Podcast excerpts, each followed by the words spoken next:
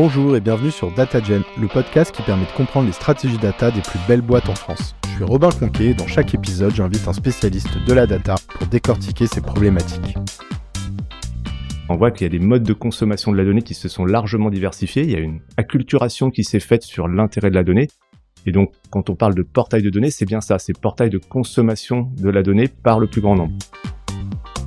Donc, il y a une brique de technologie de moteur de recherche qui inclut aussi des briques ensuite de consommation. J'ai parlé d'API, j'ai parlé de téléchargement, j'ai parlé de visualisation. Donc, toute cette partie consommation, c'est toute une brique effectivement d'expérience surtout quand euh, les entreprises ou les organisations ont investi des dizaines de millions euh, dans du stockage, dans du traitement, et puis beaucoup de métiers disent bah d'accord, mais moi j'en vois pas la couleur aujourd'hui de cette data, où est-elle?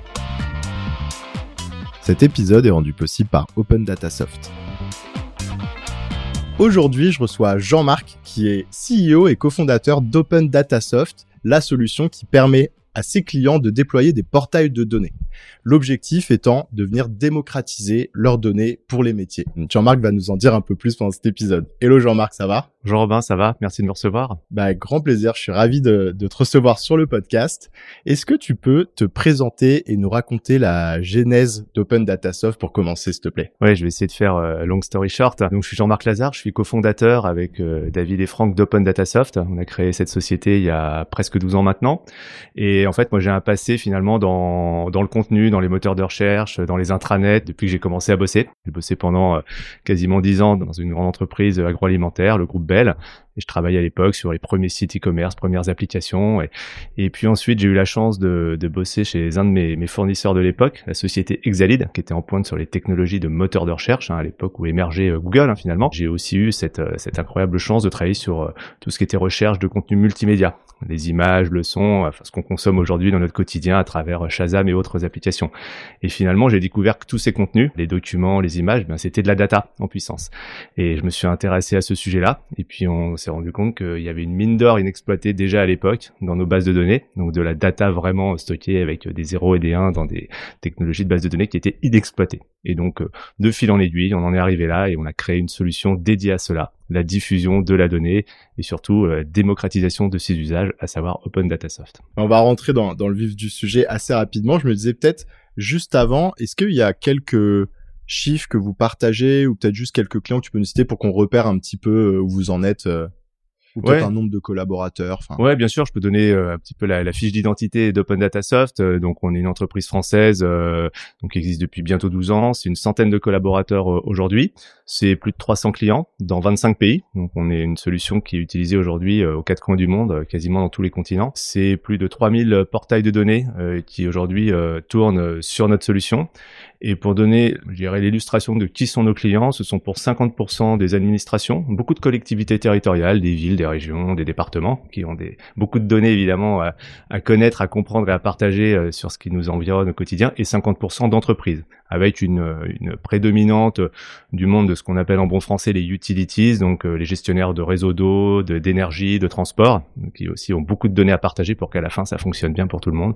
Et puis ça a tendance à se diversifier. On a des banques, des entreprises du luxe comme Kering, des assureurs, des grandes banques comme BPCE, voilà, un tas de, secteurs aujourd'hui qui ont besoin de valoriser, de partager, d'exploiter leurs données euh, plus largement. Bon bah alors justement, peut-être on, tu peux nous expliquer euh, ce que propose Open Data Soft euh, un petit peu plus concrètement, donc termes de, donc tu parles de, de portail de données, mais peut-être rentrer un petit peu, un petit peu plus loin dans la solution, et aussi peut-être, je sais que c'est, il y a une expression que vous utilisez beaucoup qui est celle de démocratiser les données. Et j'étais curieux que tu nous en dises un petit peu plus et que tu nous la définisses parce que c'est une expression qui parfois peut être reprise par certains d'acteurs sur le marché et qui pourtant peut euh, sembler intangible, je pense, pour pas mal de membres de la communauté data. Donc je trouve ça peut-être intéressant que tu nous, tu nous reprécises ça. Ouais, c'est une bonne question. C'est démocratiser euh, l'usage euh, des données. C'est, je pense, que quelque chose auquel on est un certain nombre à concourir. Hein, donc on n'est évidemment pas les seuls. Et nous, on s'intéresse quelque part un peu au dernier kilomètre de, la data. Si je devais faire une analogie, aujourd'hui, on peut consommer de, de l'énergie sous plein de formes. Hein. On peut avoir une prise de courant dans le mur à la demande. On peut avoir une batterie pour emmener de l'énergie avec soi. Et puis finalement, quand on allume la lumière, c'est c'est du courant. Donc l'usage de l'énergie, de l'électricité est démocratisé puisqu'on en trouve quasiment partout comme on, le souhaite. Bah, c'est à peu près la même chose ce dont on s'occupe, mais on s'occupe pas de produire la donnée, hein, de la même manière que ceux qui amènent l'électricité dans ton mur ne s'occupent pas de la produire.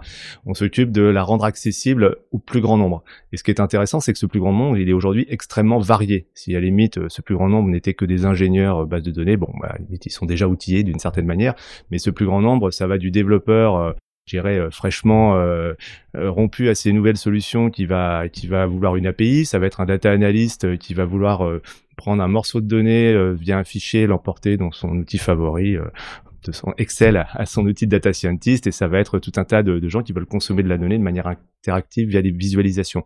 Donc un peu comme l'électricité, ben on voit qu'il y a des modes de consommation de la donnée qui se sont largement diversifiés. Il y a une acculturation qui s'est faite sur l'intérêt de la donnée et donc quand on parle de portail de données, c'est bien ça, c'est portail de consommation de la donnée par le plus grand nombre. Donc très concrètement, quand euh, une solution Open Data Soft est mise en œuvre chez un de nos clients, ben, entre l'endroit où ces données sont fabriquées, dans les usines à données ou stockées dans les entrepôts à données, et notre solution, ben, il va y avoir toute une partie de transformation, standardisation et euh, formatage pour que du développeur jusqu'à la personne qui n'a pas de compétences techniques, il trouve le bon format, la bonne donnée et qu'en toute confiance et en toute performance, il puisse la consommer. Donc voilà, c'est vraiment cette dernière partie, finalement, comme n'importe quel contenu, euh, comme le podcast qu'on enregistre aujourd'hui va se retrouver in fine après cette production sur euh, en ligne dans un espace de consommation. Ouais, donc c'est un peu une, une dernière couche. Mais justement, on va rentrer de toute façon euh, mhm. après un peu plus dans les, les fonctionnalités euh, techniques, si je puis dire, qui composent le produit et qui permettent bah, justement d'emmener les données des, entrepôts jusqu'à jusqu'à un usage. Peut-être juste avant ça, pour être sûr que l'audience et moi-même on, comprenne bien le produit, est-ce que tu peux nous illustrer un usage dans un cas concret que vous avez eu avec un client, par exemple? Je sais pas si tu peux nous en citer un. J'en ai pas mal. Alors je vais, je vais volontairement prendre un, un client. Euh, alors je sais pas si ce, ce nom-là, il, a au moins été entendu de tout le monde. Hein, la Caisse des dépôts, c'est un peu la banque des banques. C'est une grande institution en France, euh, mais c'est avant tout une institution euh, bancaire hein, qui gère euh, l'argent public. Dans cette entreprise, il y a évidemment beaucoup de consommation de données et de circulation de données. Quand je suis euh, finalement le, le chief data officer d'une certaine manière de cette entreprise euh, et je dois m'attacher à la bonne gouvernance de, de, tous ces flux de données, bah, j'ai aussi bien de la donnée qui vient de l'extérieur. Je consomme beaucoup de données externes hein, en tant que gestionnaire. Euh, je dois m'intéresser à ce qui se passe ici ou là, la dynamique économique, les dynamiques d'emploi, etc., etc. Donc je consomme beaucoup de données externes. J'ai beaucoup de données que je produis moi-même, évidemment, hein, en gestion financière, j'investis, etc. Et donc toutes ces données extrêmement disparates, finalement dans un système d'information, dans une vraie entreprise un système d'information, euh, tout n'est pas stocké au même endroit. Hein. C'est très bien que la vraie vie d'un système d'information, c'est des référentiels dans Excel jusqu'à des choses stockées dans les dans des data lakes les plus modernes et les plus euh, extensibles. Bon bah lui, son travail, c'est de faire en sorte d'organiser euh, l'accès à toute euh, cette information-là pour éviter qu'elle soit dupliquée, pour éviter qu'elle soit finalement euh, consommée dans des versions obsolètes, pour rationaliser aussi la mise en visibilité. Donc aujourd'hui, un collaborateur de la Caisse des dépôts, finalement, bah, il va se connecter sur un portail, sur une sorte d'intranet de la data avec son SSO, hein, donc il va se connecter avec ses logins, donc c'est sécurisé.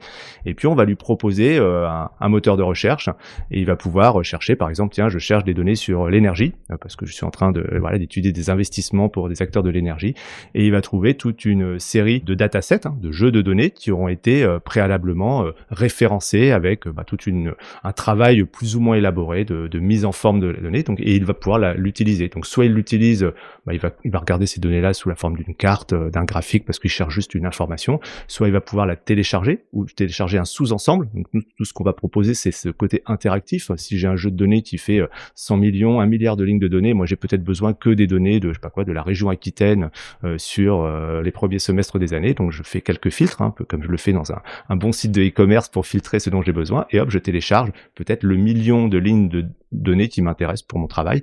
Et puis si je suis un développeur, parce que je suis en train de voilà de je sais pas quoi de, de créer des tableaux de bord avec mon outil euh, de data analyse avancé, bah, je vais pouvoir brancher directement mon, mon autre logiciel sur l'API Open Data Soft et automatiser du coup le, la consommation de ces données de manière programmatique. Donc on, on, on crée un lien presque sans couture d'une certaine manière entre là où la donnée a été créée quelque part finalement on s'intéresse plus trop où elle a été créée euh, et euh, l'endroit où elle est consommée par quelqu'un dans un usage du quotidien. Et du coup, ça, ça soulève quelques questions un peu euh, sur bah, justement les, les, briques techniques. Alors, tu en as abordé quelques-unes, mais sans forcément rentrer dans dans la technique de manière trop poussée, hein, même s'il y a, y, a, plein de membres dans l'audience hein, qui sont des profils techniques, mais l'idée c'est que, tout le monde puisse suivre, dont moi. Du coup, ce que tu disais, c'est l'objectif, c'est de prendre la donnée qui est dans du coup dans plein de systèmes différents et de l'emmener ensuite sur ce portail pour que la donnée soit accessible pour euh, les métiers au quotidien. Quelles sont du coup un peu les, les grosses briques que vous avez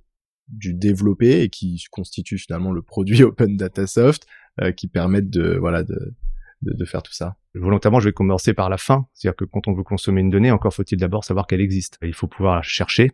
J'ai pris l'exemple de l'énergie. Bon, ben avant de taper le mot-clé énergie, donc il y a toute une brique de moteur de recherche. Hein. Donc nous, on est quand même avant tout aussi des spécialistes des, technologies de recherche. C'est un peu le lien avec la, la genèse de, l'entreprise. Hein. C'est notre savoir-faire, mes associés et moi. Et donc d'abord, je dois pouvoir chercher, trouver, explorer tout ce patrimoine de données qui en plus ne cesse de croître et d'être disponible. Donc il y a une brique de technologie de moteur de recherche, qui euh, inclut aussi des briques ensuite de consommation. Des, j'ai parlé d'API, j'ai parlé de téléchargement, j'ai parlé de visualisation. Donc toute cette partie consommation, c'est toute une brique effectivement d'expérience. On parle beaucoup d'expérience ou de data expérience.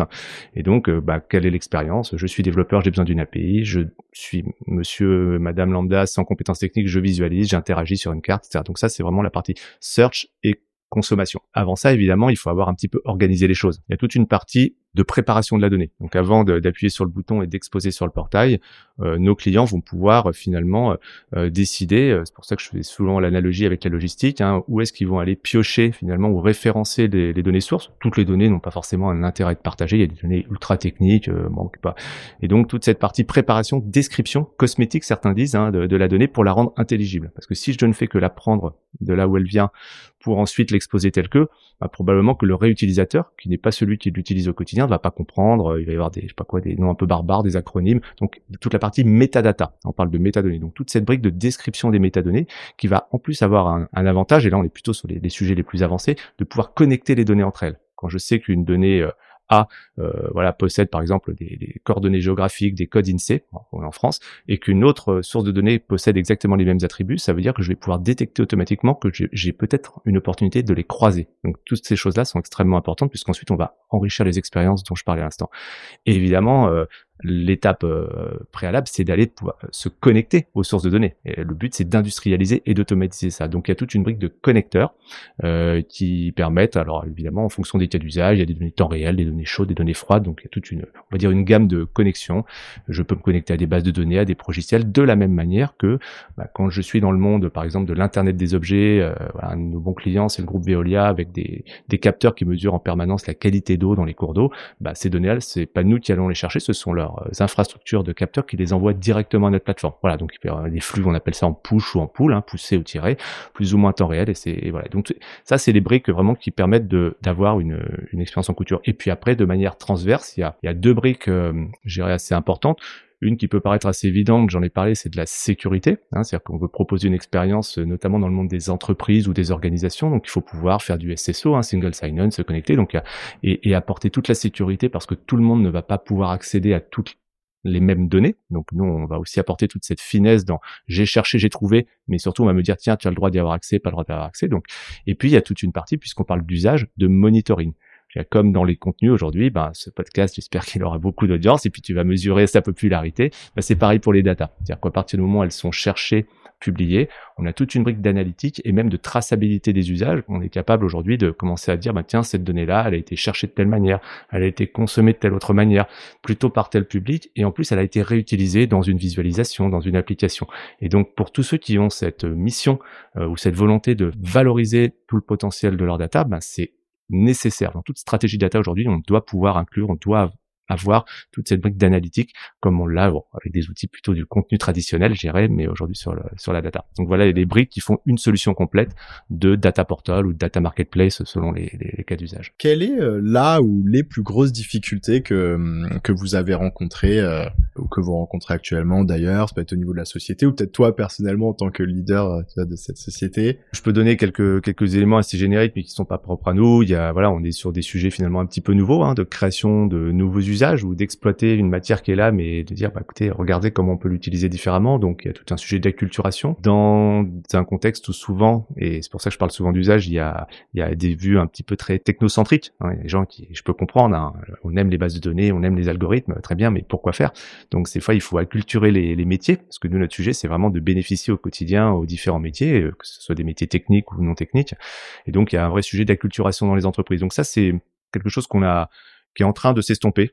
Aujourd'hui, il n'y a plus trop de questions sur euh, l'intérêt de valoriser les données, de les mettre dans les mains des métiers, surtout quand euh, les entreprises ou les organisations ont investi des dizaines de millions dans du stockage, dans du traitement. Et puis beaucoup de métiers disent bah d'accord, mais moi j'en vois pas la couleur aujourd'hui de cette data. Où est-elle Donc ça c'est en train de passer, mais ça a été une difficulté quand même dans, dans le. Mais c'était aussi notre mission. C'est le challenge qu'on a souhaité relever et, ça correspondait à nos convictions. Donc c'est pas, pas c'est une difficulté, mais on, on, a aimé y faire face. Après ben c'est il y a des difficultés qui sont plus euh, propres aux, voilà aux entreprises françaises européennes. Hein, comment devenir un champion euh, français, un champion européen. Donc euh, là c'est plus propre aux startups, aux scale-up.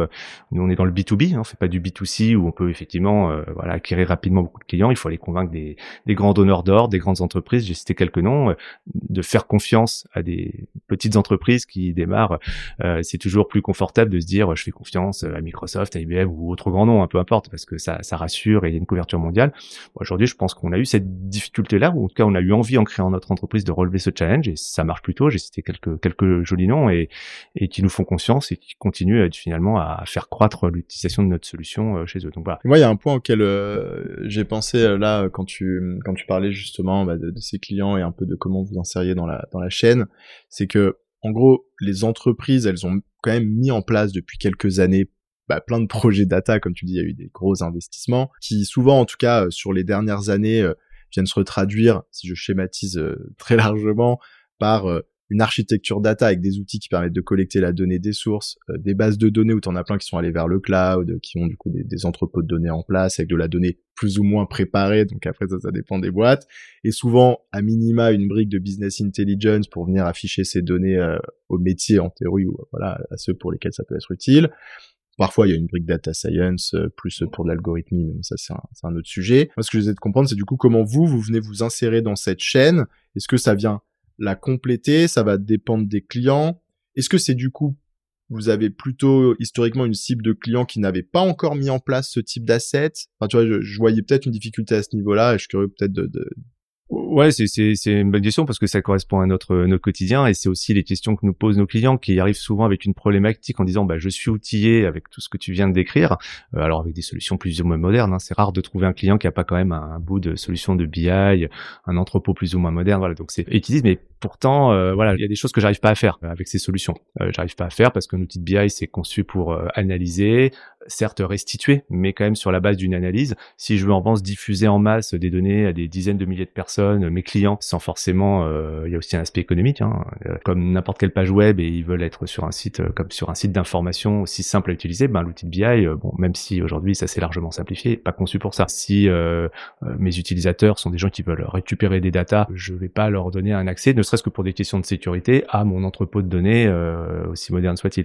Et ils disent voilà, bah, toute cette partie consommation avec une peut-être aussi du fait des générations. On parle beaucoup de, gens plutôt, alors on parlait de, digital native, on a maintenant des data native hein, d'une certaine matière, euh, des gens qui sont, en tout cas pour qui c'est normal de pouvoir euh, à la demande, tiens, je me pose une question, où est la data, je veux la récupérer, et je veux pas qu'on me la prémâche dans un outil de BI, je veux pas, et puis je veux pas non plus aller me connecter à un système de base de données euh, pour lesquels j'ai pas les compétences et surtout on me donnera pas les droits. Donc on vient compléter.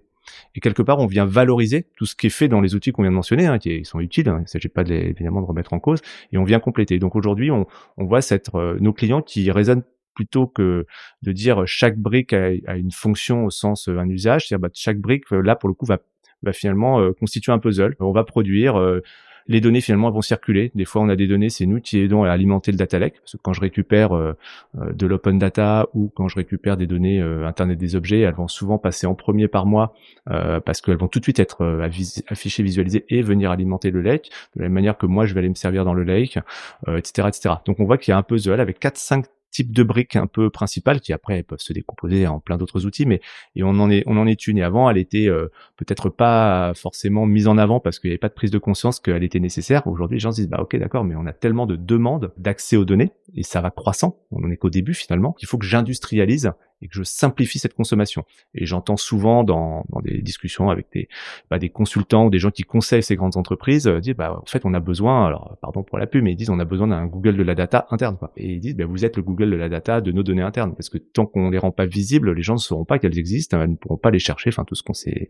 dit jusqu'à présent. Donc ça vient vraiment compléter tout ce dispositif qui, d'une certaine manière, s'il n'existait pas, ben, on n'aurait pas de raison d'être non plus. Hein. Donc c'est voilà, ça va bien ensemble. Mais écoute, je remarque qu'on arrive sur les dernières questions. Est-ce que tu as une recommandation de contenu à partager à nos auditeurs? Peut-être toi qui te sert pour faire ta veille. Je vais faire un peu d'autopromo, euh, ne serait-ce que parce qu'on produit beaucoup de contenu. Hein, c'est pas c'est pas tant pour euh, voilà les gens qui peuvent aller sur notre site sur la partie ressources. On alimente un blog euh, vraiment assez riche. On fait beaucoup de partage d'expériences de nos clients qui racontent pourquoi, comment, leurs difficultés. Donc c'est c'est toujours très inspirant. On a aussi voilà, j'invite les, gens à venir sur notre site. De manière un peu plus globale, il y a un institut qui alors qui est anglais pour les plutôt pour les, gens qui, qui parlent ou qui savent lire l'anglais, qui s'appelle l'Open Data Institute. Et un peu comme nous, hein, ça parle d'open data, mais ça parle vraiment pas que de données publiques.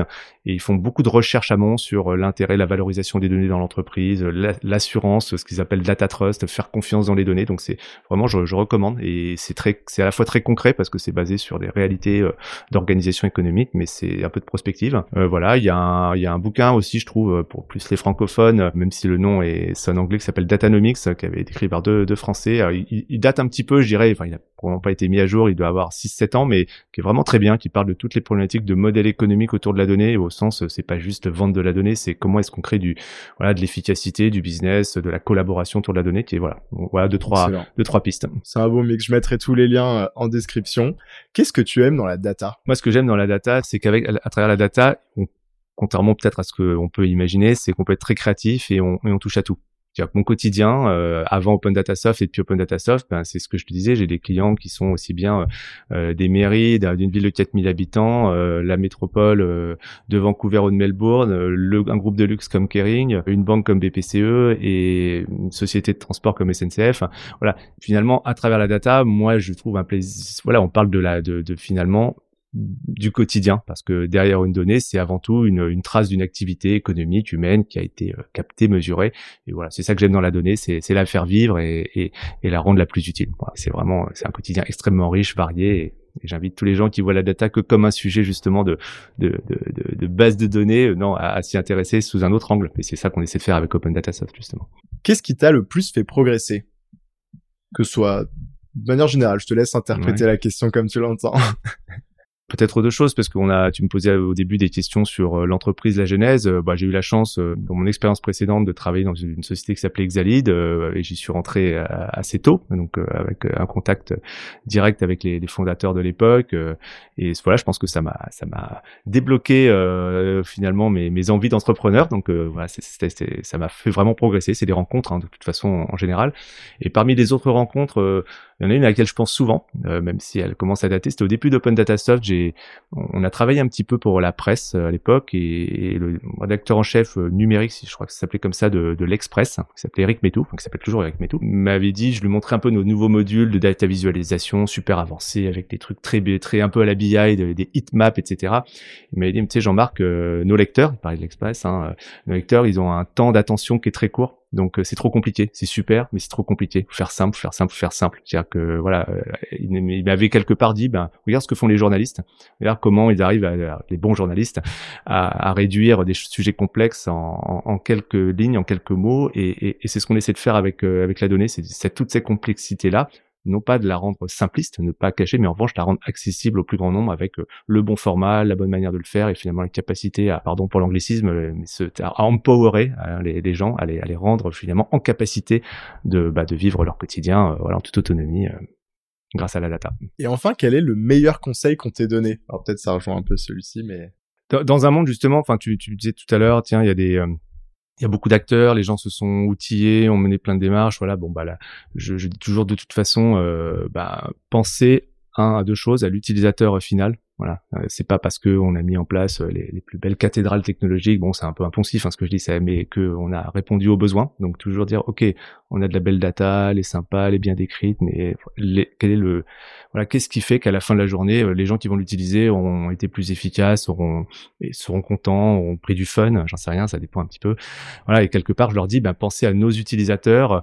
Euh, si on est dans le monde de l'entreprise, quels sont leurs objectifs? Il a, voilà, notre notre client, bah, il a lui-même un, un, boss qui lui a dit, bah, à la fin de l'année, je veux que tu réalises tels objectifs. Ben, voilà, c'est en quoi nous, on va vraiment aider le quotidien des gens. Et si on l'aide pas, c'est que probablement on n'a pas, on, est sur, on n'est pas dans la bonne direction. Si en revanche on pense qu'on peut vraiment l'aider, aller plus vite, à y aller de manière moins douloureuse, plus efficace, de manière plus fun, ok, là il y a du sens. Donc c'est un peu ce que je répète souvent, hein, et euh, parce que voilà, je pense que c'est une façon très simple de aussi de se dire, bah c'est comme nous, hein, le client c'est comme nous. Hein. Qu'est-ce qui fait qu'à la fin de la journée, on est content, on a passé une bonne journée, et puis et puis voilà.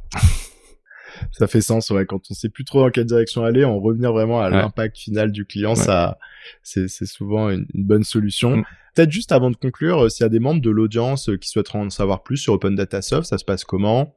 Peuvent demander une démo sur le site, ouais. juste en, deux mots. Euh. Ouais, clairement. Bon, elle est une, une société euh, bah, très proche évidemment du, du marché. Euh, on est, on a des tout un tas de choses en ligne. Alors il y a de la formation, il y a un formulaire pour nous contacter. On peut faire des demandes de démo et on essaie d'être les plus réactifs possible en voilà en quelques jours ou même dans la journée pour pour en tout cas répondre à, à la demande et puis ensuite bah, engager la discussion si c'est nécessaire bien entendu. Ok, bah je mettrai le, le, lien du site du coup en description également. Écoute Jean-Marc, on arrive sur la fin de cette interview. Merci beaucoup d'être venu nous partager bah, ton expérience Open Data Soft et nous expliquer un petit peu voilà comment cette solution va répondre à, aux besoins de, de, vos clients. Et puis euh, je te dis à bientôt. À bientôt et merci beaucoup Romain.